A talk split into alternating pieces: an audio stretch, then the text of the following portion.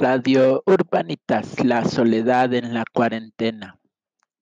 El abuelito indigente, conocido por algunos vecinos como Don Fede, no está en su banqueta de siempre. Desde que Claudio Sheinbaum nos advirtió de las medidas contra el COVID, usar cubrebocas, la reducción del Ah, de personal, ah, pues también ocurrió la desaparición de don Fede y lo que parecía un detalle casi sin importancia.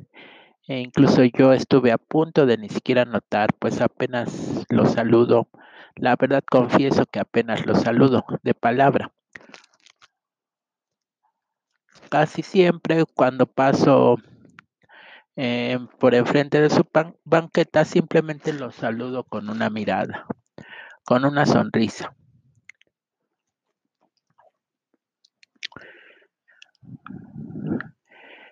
En la tarde, eh, en mi viaje casi diario a, a, comprar mis bolillos. Sí, porque si no nos, no nos morimos del COVID, pues nos morimos de hambre. Pero esta vez, ah, después de caminar unos minutos desde mi casa a la panadería, un guardia me impide el paso. Me informa que es necesario ponerse tapabocas para poder entrar a la panadería. Eh, yo no me enojé, solamente me di la vuelta y pensé en que al rato iba a regresar y que servía que me daba un paseo más largo. En el camino veo a la gente cumpliendo estrictamente con el protocolo de traer su tapabocas. Muchos hasta adornados, algunos con una sonrisa estampada y tomada prestada de algún animalito o caricatura popular.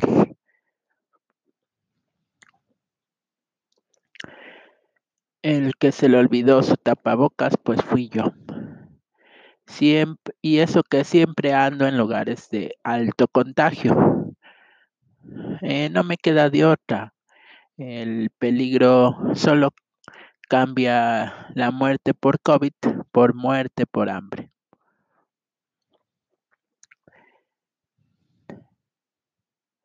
Voy a observar, voy observando a la gente, a los urbanitas, de la CDMX, eh, pues que están siguiendo estrictamente el, el protocolo de Susana Distancia.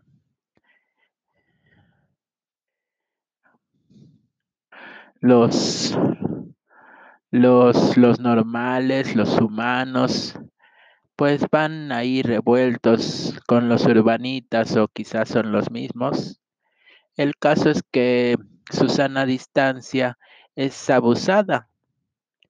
Eh, ahora es ah, un pretexto más para marcarle distancia al otro incómodo, al otro que no nos gusta, al alienígena urbano, al zombie descerebrado peligroso.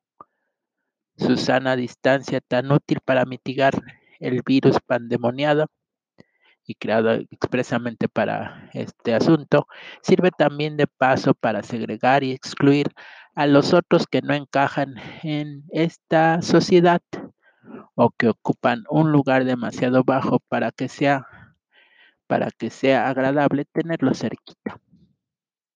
Quienes no nos gustan, los pobres, los feos, los raros, los nerdos, los maricas, los malafachas, los aliens, los extraterrestres, los demasiado viejitos como Don Fede, todos los grupos a los que preferimos no pertenecer.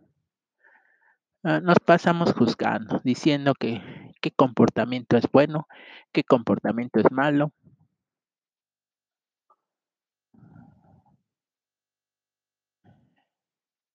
En este afán de controlar, eh, decimos, imponemos reglas, lo correcto, el lenguaje correcto, cuáles son las malas palabras,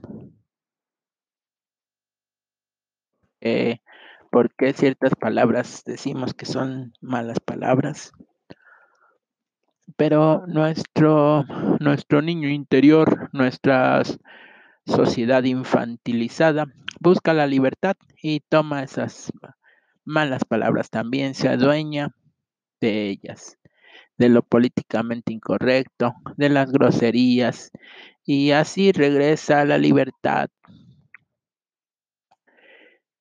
Otra forma de regresar a la libertad es un poco pues retorcida. Se encierra en sí misma para escapar de esos juicios, se aísla para poder hacer lo que quiera.